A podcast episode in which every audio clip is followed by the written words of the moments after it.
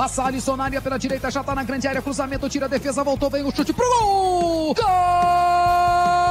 É de Vinícius Balieiro do Santos! Vem pra cobrança de escanteio o Santos aqui na ponta direita, lançamento na grande área, tem o toque de cabeça! Gol! Do Santos! Vai marcar o gol! Gol! Do Grêmio David Tá passando por todo mundo e o tanque não perde! Gol! Do Grêmio! Diego Souza! Salve, salve! Estou chegando com mais uma edição do podcast A Mesa, mesa redonda do GE. Comigo, André Rizek, com Paulo Vinícius Coelho e hoje com Gustavo Poli. Fala, PVC. Tudo bem, Rizek? Vamos pensar, segunda-feira uh, paralisa o Campeonato Paulista, mas sábado e domingo o vírus está de folga. que manchete. Tá certo. Fala, Gustavo Poli. Bom dia, boa tarde, boa noite. Vamos debater é, a incrível semana em que o Covid vai e vem, mas o futebol vai e volta. E as opiniões fluem em várias direções. Antes de mais nada, a gente está falando numa semana muito triste para o Brasil, com recordes de mortes de óbito, e isso certamente impactou nas decisões anunciadas pelo poder público. A gente já tinha o campeonato paralisado em Santa Catarina, por um, causa de uma série de decretos das autoridades locais proibindo a prática de esportes coletivos, a federação então paralisou o campeonato, já que em várias cidades não era possível jogar Voltou futebol. Voltou ontem. Voltou ontem. Voltou ontem. Voltou quinta-feira. No Paraná, o Ministério Público fez uma recomendação, a federação acatou, paralisou o campeonato por duas semanas, inclusive fechou a sua sede, lacrou a sua sede, é, fez um lockdown na Federação Paranaense. E nesta quinta-feira foi anunciado em São Paulo que o campeonato para a partir da próxima segunda-feira. Como você viu a questão, Paulo Vinícius Coelho? Se tem que parar, se o governador acha que tem que parar, o governador, vamos combinar que o governador de São Paulo nos governa de maneira menos ruim do que o governo federal. Então, se o governador acha que tem que parar, ok. Eu só não aguento mais ser enganado.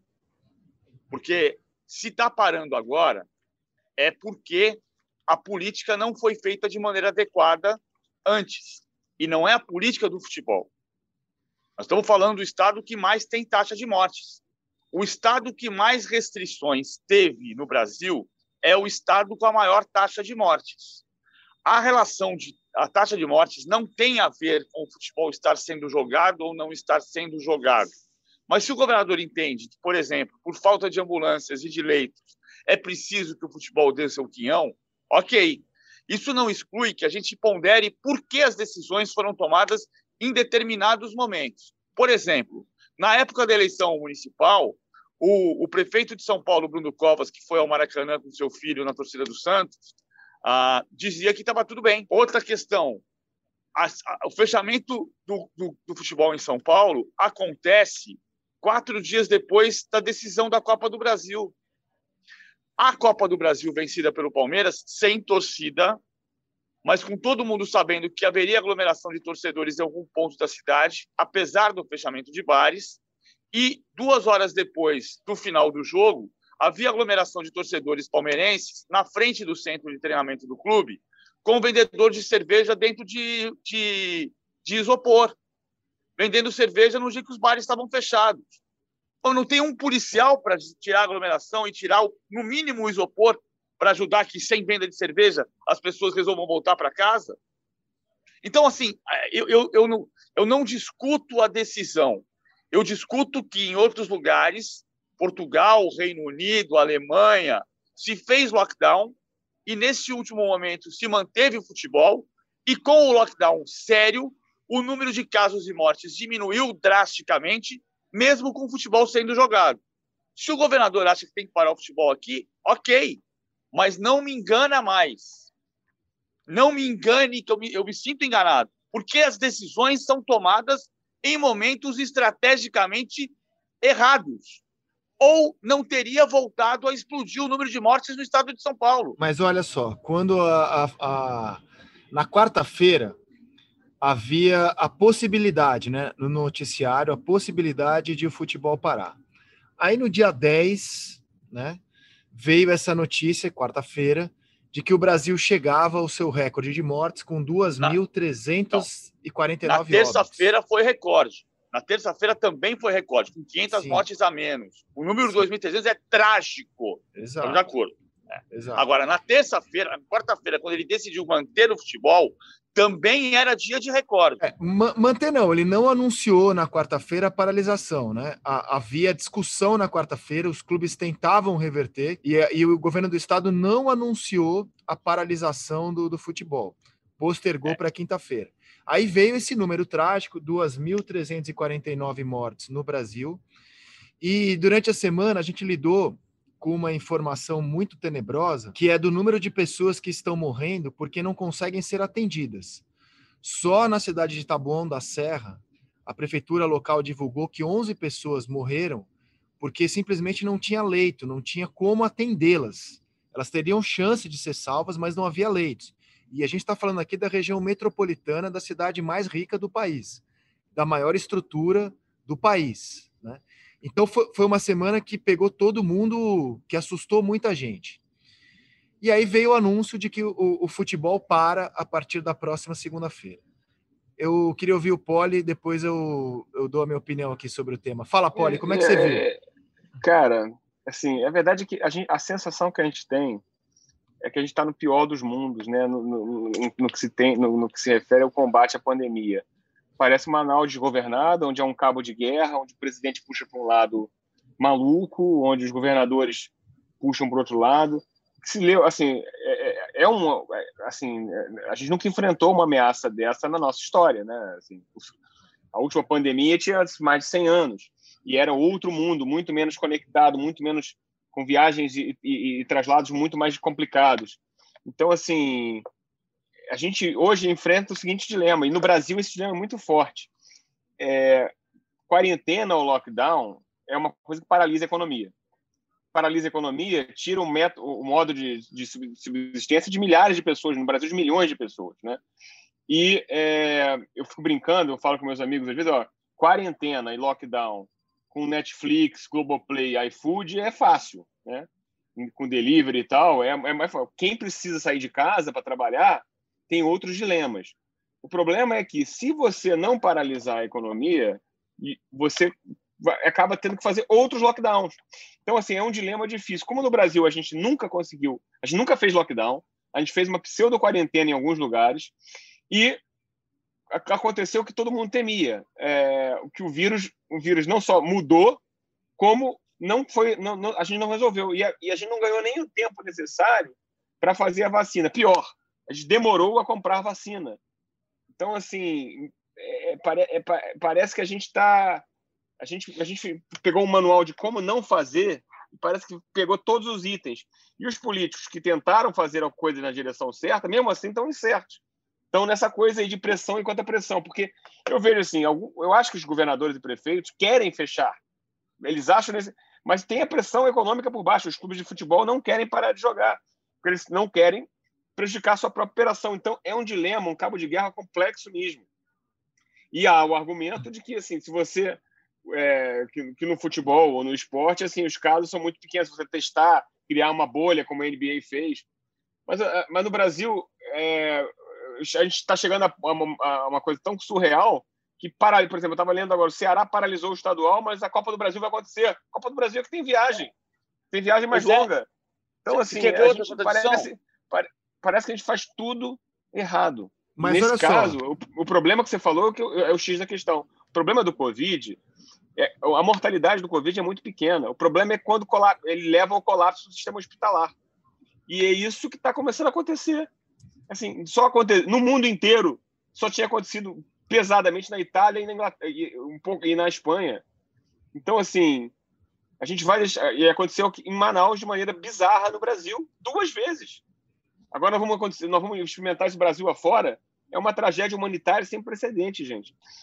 Olha só, só o Rizek vai falar, eu estou deixando o Rizek falar. Ah, ah, é incrível. A quinta-feira foi marcada pela, pelo anúncio da paralisação do Campeonato Paulista em São Paulo, que é o oitavo estado em número de mortes por 100 mil habitantes. e da reabertura dos bares no Rio de Janeiro, que é o segundo estado em mortes por 100 mil habitantes.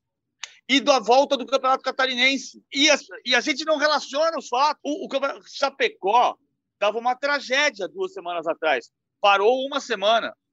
A Chapecoense jogou em Itajaí. Mas o, mas o prefeito já anunciou que não vai renovar, que não vai renovar o, o, o, o fechamento do futebol. Então, assim, nós estamos brincando de faz de conta, cara. Isso, isso, a gente às vezes acha que tem problemas complexos, tem soluções simples, né? Não tem. É, eu, eu, queria falar um pouco sobre esse problema complexo. Primeiro, assim, é, eu queria dar mais informações do que opiniões, porque acho que é impressionante como informação está fora de moda. O que as pessoas é querem verdade. hoje é opinião, opinião, opinião, o que, que a gente acha, e a informação, que é muito mais importante e preciosa, parece que está em segundo plano. É, o nosso sentimento é que, de fato, ah, o futebol teve poucos casos, mas quando você olha o número no levantamento que a gente mostrou domingo no Esporte Espetacular, não dá para dizer que é pouco caso, né? Foram 320 testes positivos para a Covid durante o Campeonato Brasileiro nas delegações que disputaram. 320 testes positivos. Não é, não é um número desprezível. É, ah, de fato a gente teve pou, poucos, de fato a gente teve poucos casos gravíssimos. Mas é, é, da natureza da Covid ter poucos casos graves. Né? O problema da Covid, como a gente está debatendo aqui, é justamente colapsar o sistema de saúde e você não ter como atender as pessoas. E a gente teve o Cuca hospitalizado em estado grave, o Raniel, é, que ficou em estado grave no Santos. Então, assim, a gente teve, estatisticamente, o que a Covid tem a demonstrar mesmo: muita contaminação e, e poucos casos graves.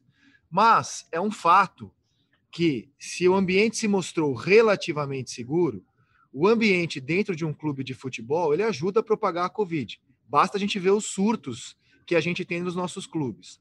O doutor Jorge Pagura, chefe da comissão médica, a comissão de médicos ligados ao futebol, ele deu uma entrevista essa semana no Seleção, eu não tenho como rebatê-lo, de que, encomendado pela CBF, eles fizeram estudos para que demonstraram que não houve contaminação nos jogos. Que pelo é, você estudando o vírus dos jogadores contaminados, a contaminação se dava dentro dos clubes. E como é que é a contaminação dentro dos clubes? Os jogadores, alguém traz o vírus para o clube e naquele ambiente de concentração, de vestiário, de ônibus, é, é, você propaga o vírus dentro do clube. Tanto que hoje a gente tem mais um surto no Corinthians. Né? O Corinthians hoje vive mais um surto, inclusive houve casos graves é, no departamento médico do Corinthians. E a gente mostrou que, inclusive, no protocolo da CBF, vão de 96 a 216 pessoas a cada jogo de futebol que se deslocam, que saem das suas casas. Tudo isso que eu estou falando, gente, é informação, são números, tá? Não tem nenhum juízo de valor aí, são números. Então, o, o, Estado de São Paulo se pega diante da realidade trágica que ele tem nesse momento, do sistema colapsado, de hospitais como o Ciro Libanês, como o Albert, Einstein, se não são os dois melhores hospitais da América Latina, estão entre eles, que estão cancelando cirurgias eletivas nesse momento, você só atende para Covid. O, o colapso no sistema de saúde não é só para Covid, você impede que as pessoas possam ser atendidas pelos mais simples motivos, como apendicite, por exemplo. Não tem como atender hoje quem quer fazer uma cirurgia no tornozelo, no joelho. É, então, assim, o sistema de saúde está pedindo socorro. Diante desse cenário trágico, o governador entendeu que o futebol poderia dar uma colaboração, ou poderia, pelo menos como um símbolo é, do Fique em Casa, contribuir por duas semanas com essa situação foi a, a, a decisão que o governo tomou. Eu acho que é uma decisão que a gente pode questionar com números, porque o PVC trouxe dados muito importantes é, que nos países europeus que tiveram uma situação tão até mais grave do que a nossa, no pior momento deles, o futebol não parou. É, Portugal, dados no blog do PVC, chegou a ter 7 mil casos diários de Covid, fez duas semanas de lockdown combinada com a vacina depois do lockdown, esse número caiu para 970 casos por dia, de 7, de 7 mil para 970 por dia, o que mostra como o lockdown funciona para você amenizar a propagação do vírus e dar um respiro para o sistema de saúde. Nesse momento dramático, mesmo com o lockdown, o futebol funcionou. A gente adotou uma medida diferente. É, é, pode ser uma medida que não esteja amparada nos números que vem da Europa, na Inglaterra também, mesmo no momento mais trágico, o futebol continuou funcionando, mas eu acho que tem uma simbologia aí, né? Que as, as autoridades entenderam que o futebol poderia dar a sua contribuição como simbologia. Não é serviço essencial, não é serviço essencial. Tudo que não é essencial está fechando, o futebol fecha também. Eu acho que é nesse sentido que a decisão é tomada. Nesse caso, eu acho que é muito difícil opinar para mim, como alguém que não é infectologista, é, como é que você opina contra um símbolo? Né? Me parece que a, o Estado de São Paulo adotou um símbolo. Vamos fechar tudo, inclusive o futebol, para mostrar para as pessoas a seriedade do negócio, para até o futebol. E aí eu acho que é muito difícil falar contra isso, PVC. Tudo bem, mas o problema, eu não estou falando mais contra isso. Eu era, eu era contra o fechamento antes do fechamento. Eu não estou dizendo que a decisão do governador ela, ela pode estar. Eu não estou contestando a decisão do governador. Eu estou dizendo que o governo do Estado de São Paulo fracassou. Só tem o fechamento de novo porque o governo do Estado de São Paulo fracassou de maneira retumbante no combate à Covid. E fracassou porque na época da eleição dizia que estava tudo bem e fechava o hospital de campanha do Pacaembu, porque na época da final da Copa, da, da Copa do Brasil quando tinha risco de aglomeração, não combateu a aglomeração e fechou três dias depois, quatro dias depois da final da Copa do Brasil, quando não tem aglomeração na rua, porque não tem ninguém comemorando o título. Então, fechar essa semana passada. E é, e é tão absurdo, Rizek, assim, a, a, a política suja que está se fazendo, em vez de combater de maneira séria, como se fez em Portugal e no Reino Unido, é tão absurdo que ele fecha na, e anuncia o fechamento para sábado, para segunda-feira. Porque sábado e domingo o vírus está de folga. A situação é gravíssima. Na quarta, não é no, na segunda-feira que vem. Por, por, qual é a justificativa se tem que fechar para ter jogo sábado e domingo? Mas você acha que não devia fechar, então, o futebol? Não devia não, parar eu, o futebol? Eu, eu, apontei os números que indicam que onde não se fracassou, o combate aconteceu de maneira séria, os casos diminuíram e o futebol continuou sendo jogado. O que aconteceu neste país é que nós fracassamos como população e o governo fracassou como, como condutor. O governo federal fracassou, os governos estaduais fracassaram. O governo Dória fracassou. É por isso que ele está que ele tá agora bloqueando de novo. Porque ele, combate, ele foi um fiasco. O estado que mais restringiu é o estado com maior número de mortes. É o oitavo por 100 mil habitantes. Eu ia falar, é o estado mais populoso também, né? É o oitavo, mas eu não sei, mas não é o 27 estado. Eu não sei se eu não sei se tem. Eu quero discordar um pouquinho do PVC. Eu não sei se. Acho que essa avaliação a gente vai ter que fazer na história, porque eu acho que o problema é muito mais grave do que é, o, os erros do Dória, os erros do presidente. Assim, a gente teve um combate, a gente não teve uma clareza para a população em nada, né? A gente, assim, desde o início, até acho que o Dória até em São Paulo, né? acho que não é tanto nossa seara, né? Mas ele até tentou. Mas você vê, o futebol voltou. O primeiro futebol a voltar no início da pandemia, e parou tudo. Foi o Campeonato Carioca lá atrás, e aí tinha um outro componente político que era a visão do governo federal de que o lockdown derrubava a economia e nós tínhamos que fazer um, de um futebol um símbolo do retorno, né? ao ponto da gente ter jogos do campeonato estadual, e na época foi muito criticado, ao lado de um hospital de campanha. É, eu lembro que teve um Flamengo e Bangu, e aí tinha gente morrendo ao lado no hospital de campanha, foi muito criticado na época. E agora, e, e a gente, o fato é, a gente como país, e a mensagem que todos os políticos não conseguiram transmitir, não conseguiram é, persuadir a população, era de por que era necessário fazer sacrifícios para que o vírus é, que a transmissibilidade do vírus e as mutações fossem contidas. Houve uma guerra de versões desde o início e isso confundiu a população. O fato é, os torcedores, e especialmente os jovens no Brasil, nunca se sentiram ameaçados pelo coronavírus. A gente viu torcidas Brasil afora indo aglomerar na porta de estádio. Torcida do Inter, torcida do Flamengo. O prefeito de São Paulo, que tem uma doença séria e tal, mas ele não, não podia, eu acho, esquecer que ele é um símbolo, né? que, assim, não, aquela coisa, é mulher de César, não basta parecer honesta, tem que ser tá sempre. A questão é, a gente chega num ponto em que todo mundo temia, que é, olha só, o Brasil virou o pior país nesse momento do, da, no mundo na questão da Covid. E daqui para onde a gente vai? Talvez a medida Sim. certa agora seja agora, fechar tudo. Isso foi por culpa deles, nossa também. Não, tudo ok, eu não estou discutindo isso, estou discutindo só o seguinte: por que, na época da eleição, o prefeito Bruno Covas, candidato à reeleição, e o governador João Dória diziam que não ia voltar, que não havia risco, que estava tudo bem, que os leitos estavam desocupados, e quando passou a eleição, houve fechamento? E por que você fecha depois da final da Copa do Brasil? E por que você não controla as aglomerações? E por que você não põe a polícia na rua para fiscalizar as aglomerações, inclusive do futebol? O que eu estou dizendo, eu repito aqui, só voltou para o drama porque fracassamos como população e nossos governos fracassaram como governos. E isso inclui o governo do Estado de São Paulo. Se tivesse feito da maneira conduzindo a população, não precisava fechar de novo agora. Não fuja da responsabilidade, governador. Ó, a gente tem é, um, é uma questão muito simples no mundo. Quem conseguiu fazer um lockdown rigoroso, e no Brasil é muito difícil adotar um lockdown, porque há resistência de todos os lados para se adotar um lockdown. É, basta ver a resistência que o futebol está oferecendo, a oferta de 15 dias de paralisação. Estava citando casos de Portugal, né? Portugal, nas últimas 24 horas, registrou 18 mortes. Que lockdown, Portugal fez um lockdown rigoroso associado à vacinação.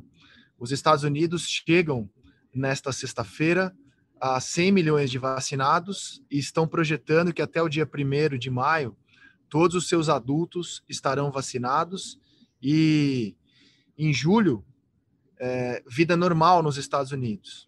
Na Inglaterra, vida normal também, no fim de julho, com público total na final da Euro, é a projeção deles. Então, os países que conseguiram fazer um lockdown mais rigoroso associado à vacinação serão aqueles que vão sair mais cedo.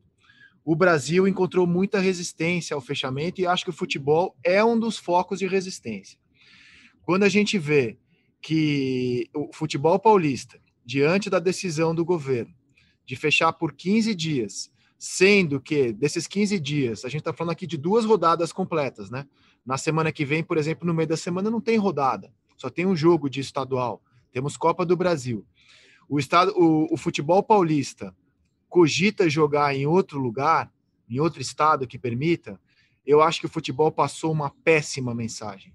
Porque equivale a você dizer o seguinte: ah, eu não posso ir no barzinho em São Paulo, então eu vou pegar meu carro e vou viajar até uma cidade em que eu possa aglomerar nesse momento, que está com os números mais baixos, e eu, eu vou ignorar a região aqui do meu país, não vou ser solidário às decisões do poder público nesse momento. Então, eu acho que o futebol ao, de, ao cogitar jogar fora de São Paulo, como já o Rio de Janeiro também cogitava jogar em Brasília, à época, quando Brasília estava mais aberta do que o Rio, hoje Brasília atravessa uma situação mais fechada que a do Rio, o futebol também passou um mau exemplo nesse sentido, de resistir às medidas é, de restrição, às medidas de isolamento. Então, me, me parece que assim, foi muito feio quando, na minha opinião, quando o futebol cogita ser disputado fora de São Paulo pelas restrições anunciadas pelo governo. Nesse ponto eu concordo com você. Acho muito feio o futebol de São Paulo dar um símbolo equivocado se, de, de, se for para outro estado e pode acontecer. Agora, eu não concordo quando se diz que o futebol não deu um exemplo lá atrás. Por quê? Quando parou, em março de 2020, todo o futebol, exceto o Flamengo, se comprometeu não brigou, não discutiu, disse que tinha que parar, que fazia a sua parte, parou de treinar, deu férias para os jogadores. Tudo isso aconteceu. Na semana passada, no sábado, não, na sexta-feira, o, o, o, prefeito do Rio de Janeiro, Eduardo Paes, decretou que os bares tinham que fechar às 5 da tarde. Às 5 da tarde, havia uma liminar com os donos de bares e restaurantes com uma permissão para abrir até as oito da noite. Neste momento, quem deu seu quinhão no ano passado, agora está dando um mau exemplo. E não é só o futebol desta vez. Desta vez, eu concordo que se for jogar em outro estado, é péssimo. Não é para acontecer. Cumpra-se a determinação do governo do estado. Agora, neste momento, não é só o futebol que está discutindo a determinação Outros setores estão entrando com liminares para tentar manter aberto o que o governo manda fechar. Eu, eu só queria, eu estava querendo fazer um, é, uma ponderação. Eu sempre tento é, o exercício da, da, da, daquela coisa da alma jornalística, né? Tentar o outro lado e pensar assim, tentar olhar com a cabeça dos clubes, né? Por que, que os clubes de São Paulo não querem parar, né? Quais são os argumentos da federação? Tem um argumento da questão da que eu estava ouvindo ontem das, das, séries A2 e A3 que não tem condição, não teriam condição de fazer testes, né, de Covid, pessoas até de classe mais baixa, às vezes famílias humildes, jogadores, famílias humildes, né, que de certa maneira o campeonato ajudaria até. E eu acho que os clubes olham para o horizonte econômico mesmo, vem um, um, um calendário engarrafado, os riscos, porque já foi muito difícil para vários times, né? Ontem os saíram os números do Flamengo, que hoje é o clube mais rico do Brasil, e eles faturaram 110 milhões a menos. E isso impacta no, no sustento das famílias que trabalham no Flamengo, e isso nos outros clubes é muito mais grave, né? Então, assim, é, não é um dilema fácil. Eu lembro que a gente, eu li um artigo no início da Covid, quando falou qual é a solução para a pandemia. Um artigo chamado Martelo e a Dança. Era um longo artigo que analisava a pandemia e falava que assim, o combate à pandemia se, se dá assim, fechando e abrindo, fechando e abrindo e controlando, né? Porque você precisa fechar para reduzir o contágio, fazer como a Alemanha fez, você vai medindo o nível de contágio e rastrear, tentar rastrear, né? Como o Vietnã fez, um país pobre que teve pouco contágio, que rastreou é, as pessoas que, estavam infectadas. O Brasil não fez nada disso, né? O Brasil virou, virou viveu e continua vivendo uma guerra de narrativas que, por sorte, Alguns apostaram, até aí talvez valha a pena elogiar o lado do Dória nesse caso, que apostou pelo menos na vacina, senão nem, nem a vacina a gente teria, ou, ou, alguma vacina, que a gente tem pouca, né? Então, assim, é, não é, eu acho que a, a, gente, a gente não conseguiu ter, e eu acho que o PVC foi muito feliz no texto inicial que ele fez no blog, uma liderança clara. E nesses casos, você precisa ter liderança clara, precisa apontar para a população, vamos para cá. Se, você, se cada um puxa para um lado, a população fica é, desorientada. E aí começa a acreditar em um monte de bobagem. Né? Você vê o seguinte: eu algumas vezes durante esse, esse, esse, esse período vieram, vieram, eu conversei com pessoas e ah, vem cá, você vai tomar vacina?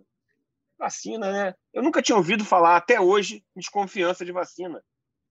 Entendeu? Assim, isso foi uma novidade desse caso. É, e, e, desse momento. E logo quando mais se precisa de vacina, as pessoas começaram a desconfiar de vacina todo mundo que desconfiou de vacina já tomou vacina na vida. Você conhece, vocês conhecem alguém? É muito raro no Brasil alguém que não tenha tomado vacina quando nasceu. Então, assim, é, é, é uma maluquice de nossos tempos. Pelo menos o pessoal que liderava a desconfiança da vacina subitamente mudou de ideia e agora fala que vacina é bom. Então, que bom. Pelo menos isso mudou. Esse é um ponto esse é um ponto também. As duas coisas que mudaram de quarta-feira para quinta-feira. O recorde de terça-feira à noite de 1.800 mortes, que subiu para assustadores 2.300, e o discurso do Lula. E depois do discurso do Lula, o presidente da República parece mais o Zé Gotinha, e o governador de São Paulo mandou fechar o futebol, o que eu não estou discutindo. Eu estou discutindo que só vai fechar de novo porque o governo fracassou no combate à Covid. Bom, pode ser. É... Mas, mas assim, vamos, eu acho que a gente já falou para caramba de Covid. É, exatamente. Futebol, né? Exatamente. E assim, é, é triste, trágico, mas vamos torcer pela vacina. É, que é o que nos resta. Aliás, é bom dizer também, graças ao Estado de São Paulo, né, a produção do Butantan, o Brasil hoje tem algumas doses a aplicar nos seus cidadãos, né? Viva o Butantan. Meus velhos, é, a, a gente viu nessa semana uma troca de bastão no futebol mundial. Desde 2005, a gente não tinha uma Liga dos Campeões em sua fase quartas de final sem o Messi e o Cristiano Ronaldo. O mundo era outro em 2005, o futebol era outro. Em 2005, o Vanderlei Luxemburgo dirigiu o Real Madrid, que ainda tinha os Galácticos. O melhor jogador do mundo era o Ronaldinho Gaúcho. Olha quanto tempo faz isso. O Tevez jogava no Corinthians o Mbappé e o Haaland eram meninos de tudo, ainda faziam pipi na cama, possivelmente, quando o Messi e Cristiano Ronaldo, pela, ulti, pela, pela, pela última vez, o mundo viu uma Liga dos Campeões sem os dois na sua fase de quartas de final. Temos uma passagem de bastão, PVC. Sai a era Cristiano Ronaldo versus Messi e entra a era Haaland versus Mbappé? Eu acho que o, o Haaland eu não cravo, não. O Mbappé é um monstro. O Mbappé, sem dúvida. O Mbappé já foi semifinalista da Champions pelo Mônaco, já foi finalista da Champions pelo Paris Saint-Germain, já foi campeão do mundo pela França. Eu acho que a mudança de bastão é, é evidente. Não quer dizer que o Messi e o Cristiano Ronaldo não possam voltar a ter um brilho. Especialmente o Messi pode voltar a ter brilho se o Barcelona voltar a ser forte, porque o Barcelona o Barcelona é o novo Rio de Janeiro da Europa. Né? Os dois últimos presidentes foram presos. Ah, então, se ele voltar com o Laporta a ser forte, o Messi pode ter um, um novo brilho, um momento. Mas, mas o momento, ah, aquele tempo em que a gente olhava a história passando à nossa frente, a cada Real Madrid e Barcelona, ou a cada duas semanas num jogo de Champions League, isso acabou. O Cristiano Ronaldo é o maior goleador da história da Champions, com 134 gols. O Messi é o segundo colocado com 120 gols. É uma era que chegou ao fim como esse duelo Cristiano Ronaldo e Messi. O Haaland vai ser um grande jogador, mas o, o Haaland pode ser um grande centroavante. O Mbappé é, é muito mais do que isso. Agora, eu não descarto, embora a era anunciada seja a era Mbappé, eu não descarto que a gente termine a temporada olhando para o Neymar. Porque ah, sem Barcelona, sem Juventus, com o Real Madrid instável, com o Manchester City com uma maratona de jogos enorme, pode ser de novo uma temporada para o Paris Saint-Germain chegar longe na Champions e chegar longe na Champions com Mbappé e Neymar. E aí depende do desempenho das quartas de final, semifinais e finais para entender como vai ser o final desta temporada. Mas a próxima era, eu acho que é Mbappé. É, o, Neymar ainda tem a grande chance, aliás, todos, né? Porque o melhor do mundo é escrito na Liga dos Campeões, né? Embora a gente vá ter Euro esse ano, a Liga dos Campeões ainda está totalmente aberta, né? Quem fizer a diferença nas quartas, na semi, na final, larga como candidatíssimo ao prêmio de melhor do mundo. Mas a gente está falando de uma era, né? E é curioso porque entre o, o, a geração Mbappé e Haaland e a geração Messi e Cristiano Ronaldo, tinha o Neymar, que não conseguiu, apesar, na minha opinião, do talento que tem para isso, não conseguiu ter a sua era no futebol e tentou, hein? Quando ele sai do Barcelona e vai para o PSG, imagino que era essa a intenção, Poli. É, sem dúvida, né? Eu, eu, eu, ainda acho que o Neymar tem alguma chance, porque ele joga demais. Mas é engraçado que, que ele saiu do Barcelona para ser protagonista, e de certa maneira ele ainda é protagonista, né? Mas está sendo ofuscado no time dele pelo Mbappé, né? Quer dizer, se, se, o, se o PSG ganhar a Liga dos Campeões, quem será claro que essa história ainda vai ser escrita. O Neymar tem chance de escrever. Se o Neymar for o melhor jogador, pode ser que ele seja eleito no final do ano. Mas, assim, o Mbappé tá ali correndo e correr, a criança corre, né? Correndo por fora de maneira. Na verdade, correndo por dentro agora, né? O Neymar é que passou, de certa modo, a correr por fora. Nesse, mas, assim, ainda tá muito longe, né? Tem quartas, tem. Né? Não sei se o PSG vai chegar. O PSG não conseguiu. Ano passado teve a grande chance e, e, e não foi, né?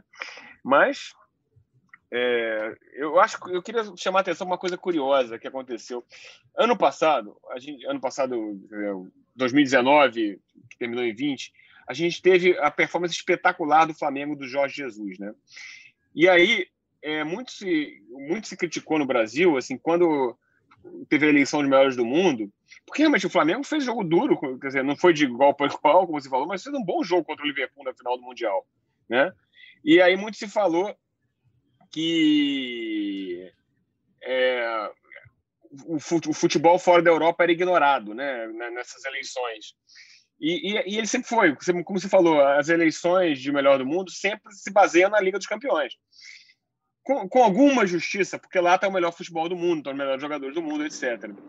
Mas a volta do Jesus para o Benfica não colabora nem um pouco com esse discurso, porque a performance que ele teve no Flamengo foi excelente, mas no Benfica está indo mal. E aí parece que ele não é, que, que, que o trabalho dele aqui não foi isso tudo. E foi, né? Foi um belo trabalho. Mas na Europa ele não, ele não emplacou com a mesma com a mesma condição. Ele não é um técnico de primeiro de primeiro mas nível. Aí eu, mas aí eu, eu, é. eu acho, de, eh, pegando o mesmo fato que você citou, eu vejo diferente. É, eu vejo assim, ó, um técnico médio da Europa, médio, médio, que é o Jorge Jesus, na prateleira uhum. média, nunca esteve na principal prateleira, assim como um treinador iniciante no futebol, com só três anos de experiência dirigindo times de cima, sem contar os times B, né? por onde passou, o Abel Braga, vêm ao Brasil e fazem uma diferença enorme. Eu acho que isso. isso Abel é, Braga não, Abel. Abel Ferreira, Abel ex-Braga. Eu acho que isso diz muito, sim, sobre o nosso futebol. É, quando, quando Jesus, que é um treinador que nunca foi cogitado nos principais times da Europa, principais eu digo Real Madrid, Barcelona, Bayern de Munique, Liverpool, Manchester United, que é um cara que tem mercado em Portugal, né? Vem para o Brasil e, e faz o que ele faz, eu acho que isso diz muito, Ah, sim, sobre o nosso futebol. Eu, eu discordo. Eu discordo pelo seguinte: eu acho que assim, o, o- primeiro, a, a prateleira de técnicos portugueses é extraordinária, atualizando 70 países diferentes no século XXI. Ah, esse é um ponto. Ah, o segundo ponto é a prateleira mais alta do futebol mundial de técnicos tem hoje o Guardiola, o Klopp, o Simeone, Mourinho já não está mais. Ah, ela tem Pochettino não está nessa prateleira. O Jesus está abaixo dessa prateleira, mas Portugal está acima. Portugal está muito bem colocado. E, eu- e o terceiro ponto central é que o, o sucesso desses dois técnicos, muito bons, mas sem destaque no futebol europeu, a parte o sucesso do Jesus no Benfica, ah, ele se deu no Flamengo e no Palmeiras. Que a gente tem também Gesualdo no Santos, Sampaoli no Atlético e no Santos, Sapinto no Vasco, Ramon Dias no Botafogo. Ah, tem o- recorde do ano passado, foram de- de 2020 para cá, são nove técnicos times da Série A com técnicos estrangeiros. E quem Mas não ganhou é qualquer estrangeiro, a gente está falando de treinadores médios da Europa, não é qualquer estrangeiro. O Gesualdo já estava no ocaso na Europa, tanto que ele sai do Brasil e vai dirigir um time pequeno em Portugal. foi Estou falando aqui de treinadores médios do cenário europeu, né? Você sabe Então, que, assim, eu, grandes eu do vi, Brasil.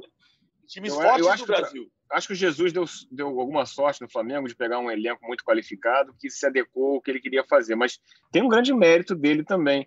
E eu, eu tava chamando, até conversei, a gente conversou essa semana, né, que eu tava te falando, o documentário que do, do Gabigol, Predestinado, que é, tá no Globoplay, ele eu, tem uma entrevista longa dele, em alguns, alguns momentos ele fala, ele fala um negócio interessante que me chamou a atenção, que ele falou, em certo momento ele fala que o Gabigol, quando foi para a Europa e não jogou, né, jogou muito pouco na Inter e no Benfica, ele, ele foi, foi bom para ele porque ele ganhou cultura tática. E quando ele falava as coisas com o Gabriel aqui, ele entendia.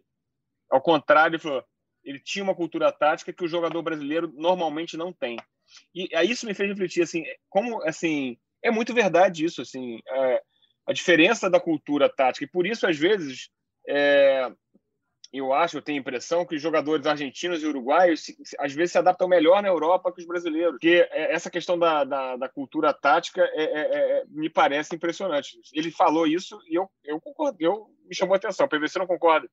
Não, é porque assim, é, é- é- é- essa, essa frase que você falou, os jogadores argentinos e uruguaios, mas tem o, o, o país que mais tem jogadores jogando na Europa é o Brasil. Não, não, eu acho que tem muito, mas assim, mas muitas vezes o brasileiro não se adapta, né? Tem muito Qual brasileiro que bate e volta, né? Você não Mas acha aí, mas assim, a não é- Argentina não é também estranho tem. o Gerson não ter ficado, o O- Gerson não ter vingado na Europa, o Pedro Não, não o ter vingado na. Europa, o próprio Gabriel. O Palácios do, o Palácios do River Plate, que não vingou na Europa e voltou. Tem, tem- tem um, a minha, tem um a minha de cara- sensação, e aí não é aí, PVC, eu não quero discutir com número, porque os números eu, eu nem tenho os números, mas a minha sensação é que, e, e isso talvez assim tenha se refletido nos treinadores também, é que o, a gente tem mais casos, tá? a gente tem muito mais casos, talvez seja por isso, de bate e volta, de jogador que não vinga lá. E assim, o Gerson não vingar na Europa me chama atenção. Talvez seja uma questão psicológica, né? por não ter, que, não, não ter se adaptado. O Mas Palácios assim, um também jogadoraço. chama. O Palácios era um jogador monstruoso. Foi para a Europa, bateu e voltou. Você vai dizer, o, o Alário do River Plate, que foi destaque na reta de chegada, até o Gutierrez, que tá, colombiano, que jogou no River Plate, que foi para o esporte e não deu certo, voltou para a Colômbia. Tem, tem muita gente que sai da Argentina também que, e que não funciona lá e volta. É que nos chama mais atenção porque a gente está mais presente nessa realidade daqui. Agora, o que eu estou querendo dizer sobre o Gesualdo... Mas e- você não acha que o que o Jesus falou faz sentido? Que a cultura Eu tática acho- do nosso jogador médio eu, eu acho que todo jogador brasileiro que vai para a Europa volta taticamente melhor, menos o Pato e o Ganso. Ah, e eu acho também, Poli, assim, o, o Gabriel é, faz uma diferença monstruosa aqui. Se a gente for, for pensar no primeiro nível do futebol europeu, ele é mais um lá, cara. E aí, para ele se destacar, ele, ele tem que, ser- ele tem que ser muito aplicado, ele tem que se encaixar no time. Se a gente for pensar em termos de qualidade individual, O Gabriel aqui é rei, lá ele é mais um, gente. Mais um. Eu não sei, porque ele teria que ir para lá de novo para vingar. 40, 50, deve ter uns 40, 50 Gabigols na Europa. Do mesmo nível dele ou mais. Pode ser, né, mas ele teria, hoje... que ir pra, ele, teria, ele teria que ir para lá para a gente ver. Né? Ele, ele, teria que jogar lá para a gente comparar. Mas assim, o Gerson, para mim, que talvez seja o melhor meio-campista do Brasil hoje, me impressiona que ele não, não tenha vingado. É um jogador forte, talentoso, que não perde bola. Ele, ele jogando aqui, às vezes, juro por Deus, parece um jogador da NBA contra a NBB. Os caras batem nele e caem. Parece que eu, eu, eu, me lembro, eu falei isso e lembrei mais do Hulk, né? O Hulk, o Hulk é capaz de desunir os zagueiros, porque assim tem uma diferença de nível, mesmo o Hulk veterano, né? Então, é, não sei, acho que pode ser que o Gabigol não volte para a Europa, etc. Mas eu, eu, queria, eu queria ter essa chance de comparar, que eu acho ele muito bom jogador. Eu, acho ele bom jogador também. Hoje, o Gabriel Jesus hoje. O Gabriel Jesus é um jogador que chegou na Europa, chegou voando, depois ele perdeu espaço, ele passou a ser um reserva importante no elenco. Hoje ele tem 24 anos, tem um nível de maturidade diferente. Neste momento, ele é titular e o Agüero é reserva dele. Então, é o processo de construção de um jogador e que no Brasil o jogador aos 17 tem que estar pronto. O, caso do, Gabriel Jesus é muito, muito forte, muito simbólico. O Guardiola não desistiu dele.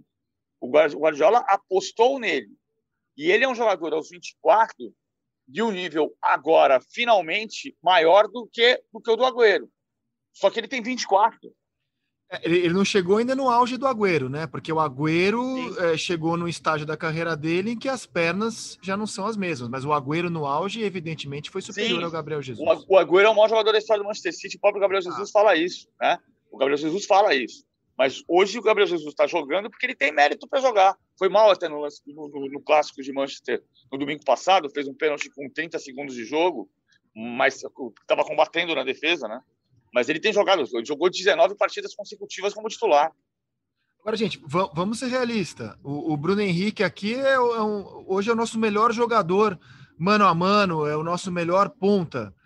O Bruno Henrique na Europa seria mais um, gente. Se a gente for, for pensar. É, no... Não, eu acho, eu acho que o Bruno Henrique de um. 19 jogava na Europa.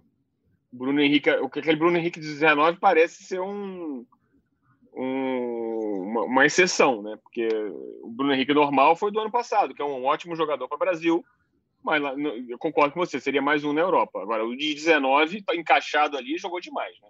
Esse eu, eu acho que teria vaga lá fora, sim. É, é. Eu, eu, acho que assim, a gente, a gente chegou no nível NBA e NBB, como disse o Poli, e isso aconteceu. O futebol brasileiro hoje né? tá, tá um legal tempo, muito né? abaixo, isso tá, isso é verdade. Eu acho até que melhorou, sabia? O nosso nível tem melhorado aqui, inclusive. Eu acho que tem melhorado mesmo.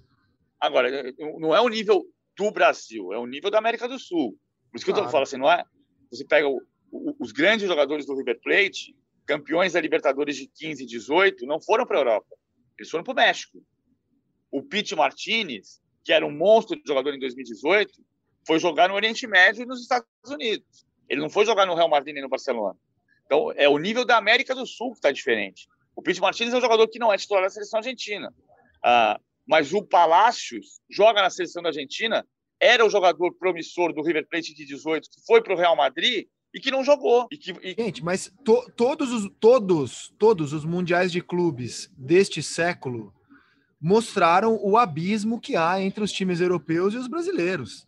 Tanto que hoje em dia a nossa realidade é sul-americanos, exato. Tanto que hoje em dia a nossa realidade é tentar ir para a final ir para a final hoje, que é a nossa realidade. Pô, conseguimos ir para a final do Mundial de Clubes. Ah, ah, ah, mas assim, o time, parece ter muita dúvida sobre isso. Mas o, Tigre, o Tigres e o Flamengo fizeram confrontos equilibrados ali. Assim. É, Você claro. achou? Nossa, equilibrados cara. assim, não foi surra. Entendeu? Não foi surra. O Flamengo, o Flamengo mais do que o Tigres. O Flamengo mais Flamengo do que o Tigres não, é, conseguiu... O Flamengo, o Flamengo foi para prorrogação, né? Sim, Tudo bem que então... assim, o, o Liverpool teve muito mais chance de gol, perdeu o gol mas foi para prorrogação. Então, tinha assim, é claro desfalques, que, e é claro que Liverpool não. tinha alguns desfalques importantes, mas não, o desfalque, e não estava tava mais focado em ganhar a Premier League. O Flamengo um foi de 2013 para cá o time que mais resistência ofereceu ao, ao, europeu, sem nenhuma dúvida. Mas o Tigres não achei equilibrado não, Paulo. Achei que o Bayern ganhou como quis o jogo. Não, ganhou com tranquilidade, mas assim, não foi uma surra, entendeu? É, antigamente era surra. Você, eu lembro do, do, do, do, É que também aí, aí é também cruel, né? O Barcelona do, do Guardiola pegou o Santos E aí era aquele Barcelona, né? Era o Barcelona, talvez tenha sido o melhor time que eu vi jogar. E aí foi 4 a 0 e sem piedade. Eu só queria voltar a pegar no pé do Jesus, cara. Eu sou fã do Jesus, mas só para não deixar batido.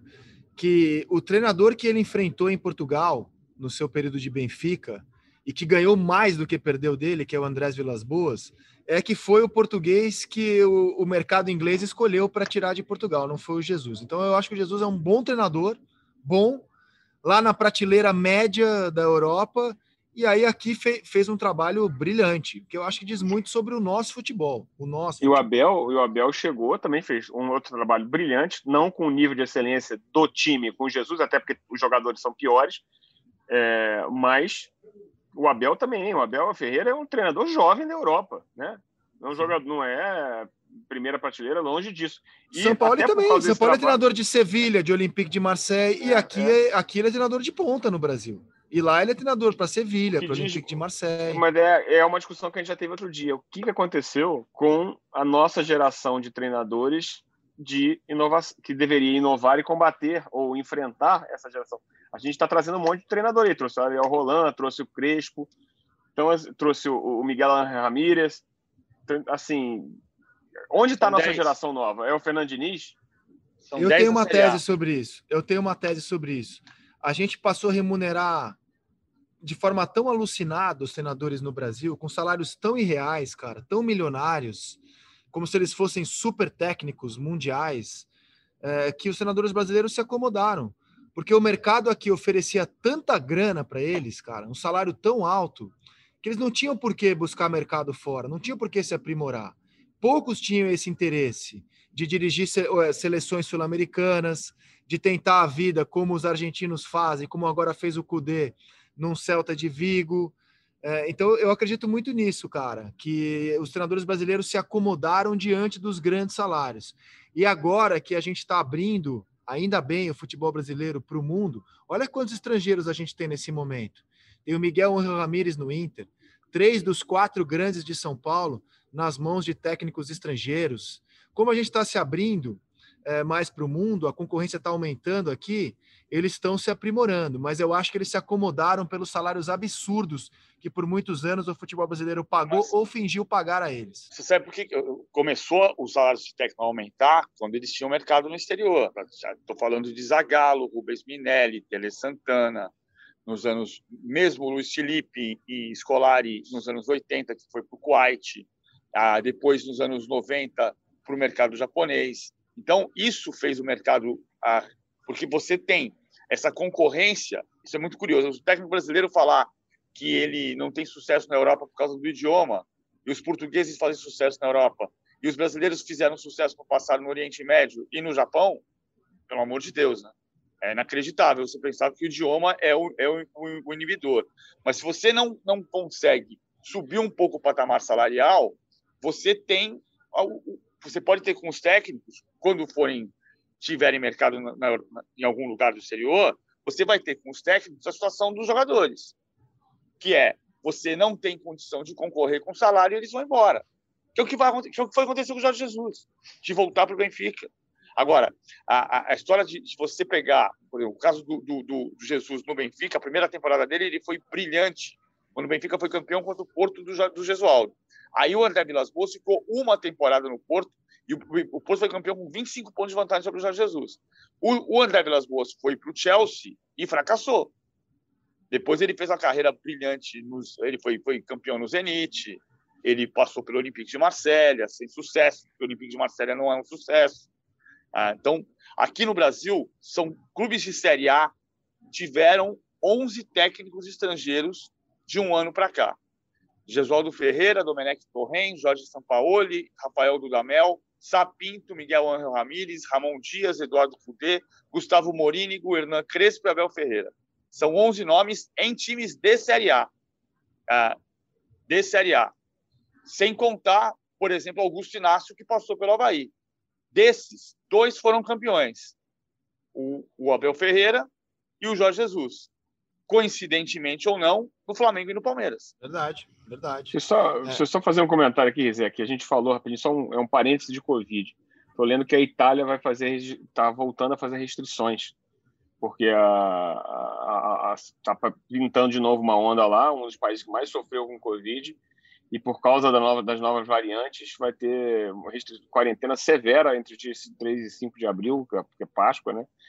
E, e, e, o governo lá do, do Mário Draghi, né, que é o primeiro-ministro, aprovou um decreto hoje é, designando várias regiões como zonas vermelhas. Então, assim, você vê como não é fácil a questão do combate ao Covid mesmo. A Itália, que achou que tinha passado, está aí de não, novo voltando à quarentena e lockdown. Sem dúvida, mas e sem parar futebol por enquanto, sem parar futebol, como foi o lockdown em Portugal, o lockdown na Inglaterra.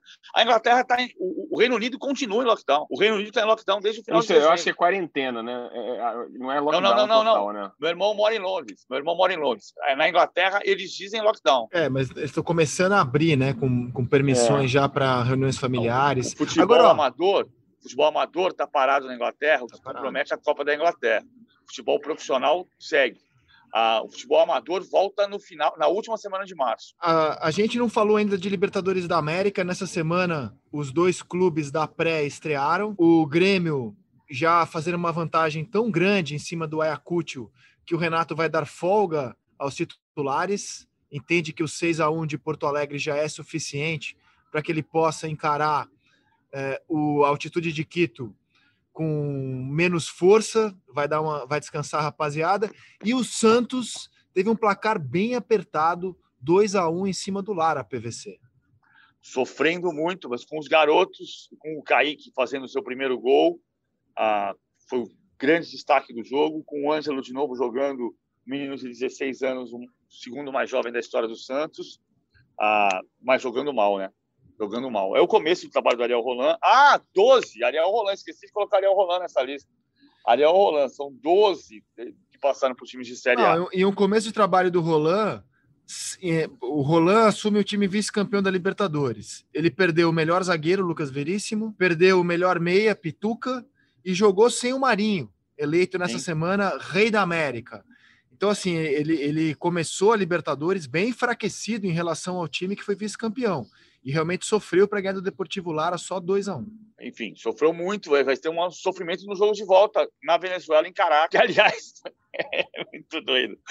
Ah, o Campeonato Paulista para na segunda-feira, o Santos viaja para Venezuela para jogar em Caracas. É Como o Corinthians viaja para Pernambuco, onde enfrenta o Salgueiro pela Copa do Brasil. O que parou foi o futebol em São Paulo. É, vamos deixar o Santos entrar na Venezuela? Tem certeza? A Venezuela, a Venezuela não tem restrição a, a agora, né? agora, exatamente. O Peru tem, por isso que o, inclusive o Grêmio vai jogar em Quito. O Peru é, fechou é suas fronteiras. Que é uma bizarrice, né? Assim, se eu fosse o, o, time peruano lá, eu falei, pô, não, claro que já acabou, já foi decidido, o Grêmio já passou, tal do resultado, mas assim, é, é, é injusto, né? Por que é injusto? O cara jogar no Equador? Ah, sim, mas é o, é, é. é o protocolo da é, Comebol e da CBF. É. Se você não, não pode mandar o, o, seu jogo por algum motivo de restrição. Mas, o, mas, o pro, mas é, que tá. Assim, eu não quero que o sujeito entre aqui. Aí eu vou sair. É, o grande exemplo da Alemanha. A Alemanha uhum. deu exemplo nisso, a Champions League deu exemplo nisso. Assim, o que aconteceu? Na Alemanha, ela não restringiu o futebol, mas ela restringiu a entrada de visitantes. Então, os, os clubes mandantes alemães, no primeiro jogo, das oitavas de final da Champions League, uh, tiveram que jogar em Budapeste. O Borussia Mönchengladbach foi jogar contra o Manchester City em Budapeste. O Borussia Dortmund, que jogou a partida de ida na, em Sevilha, na partida de volta já tinha autorização para o Sevilha jogar em Dortmund, o Sevilha jogou Sevilha e Dortmund, normal, classificou o Dortmund.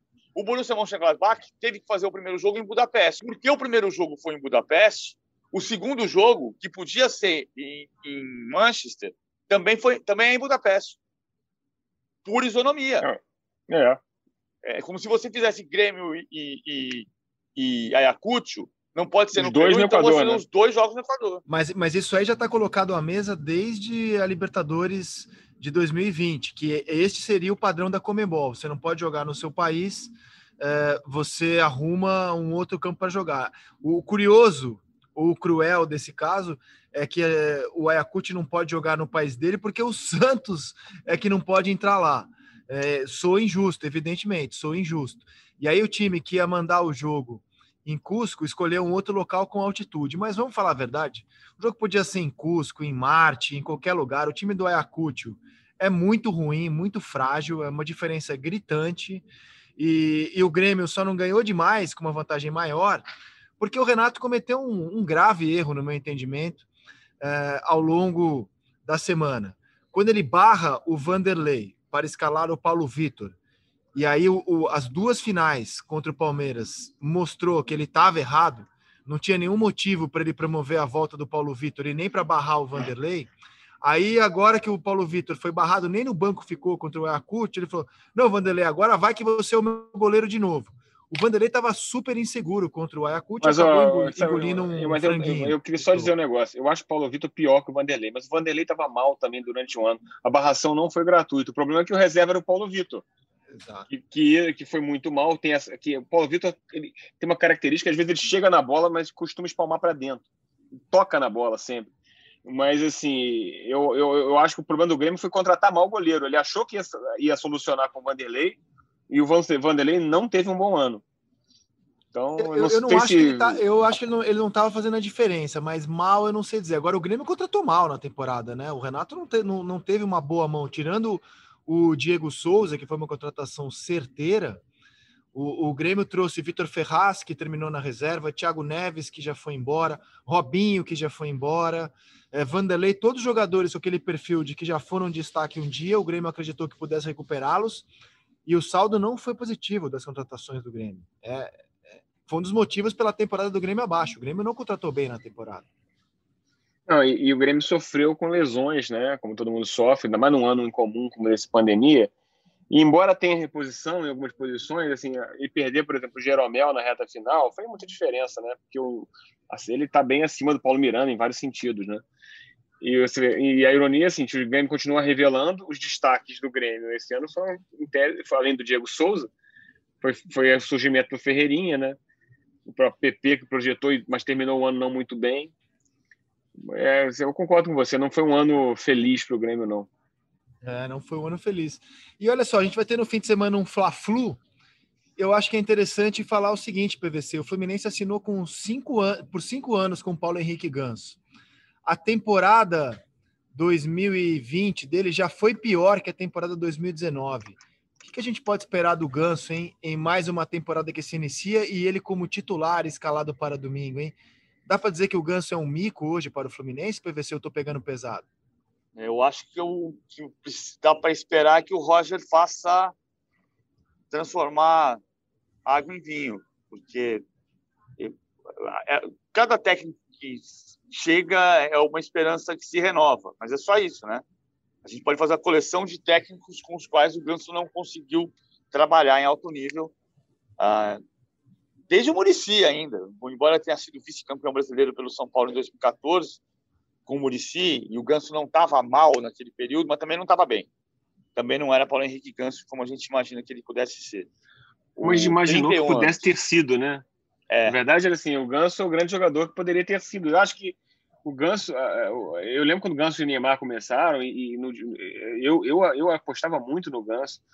É, lamentei muito as lesões que ele teve, que eu acho que tiraram dele é, assim, a condição física de ser o jogador que ele poderia ter sido. Mas a verdade é, é essa. Hoje ele é o, o jogador vivo porcina, né? Que foi sem nunca ter sido. Porque é. ele nunca foi o jogador que ele prometia ser. E, embora assim, seja um jogador refinado, talentoso. Viva Porcina é um personagem de rock santeiro. Você não sabe, você sabe, ele estava me perguntando, você sabe. É que eu acho que o cara que tá em casa não sabe. É. É, e ela era viúva do Rock Santeiro, só que o Rock Santeiro não tinha morrido. Então é viúva porcina, é aquela que foi sem nunca ter sido. É... Gustavo Poli também é cultura. Ah, eu, é, eu, eu, também. É óbvio que as lesões atrapalharam muito o segmento da carreira do Ganso. Agora é uma constatação: o Fluminense assinou por cinco anos e, e, e tem essa questão aí: o que fazer? No domingo, o Roger estreia é, no comando do Fluminense, num Fla-Flu com o Flamengo ainda com o time de garotos. Vamos ver como o Paulo Henrique Ganso vai se sair. A gente vai ter um Corinthians e São Caetano, a gente vai ter um, um Fla-Flu, a gente tem possivelmente a estreia do Miguel Angel Ramírez no Internacional. Teremos futebol no fim de semana e segunda-feira estamos de volta para repercuti-lo aqui no nosso podcast A Mesa. por hoje é só. A gente falou muito de Covid hoje, mas foi o tema da semana. O para não para do futebol paulista. Vamos ver qual será o tema na segunda-feira. Paulo Vinícius Coelho, um bom fim de semana e até a próxima. Valeu, governador. Me salva, governador. Valeu, Gustavo Poli. Até a próxima. Até a próxima que vem a vacina. Um abração. Podcast A Mesa fica por aqui. Desejo a vocês, queridos ouvintes, queridas ouvintes, um fim de semana com muita saúde e repleto de esperança. Na segunda-feira estamos de volta. Tchau.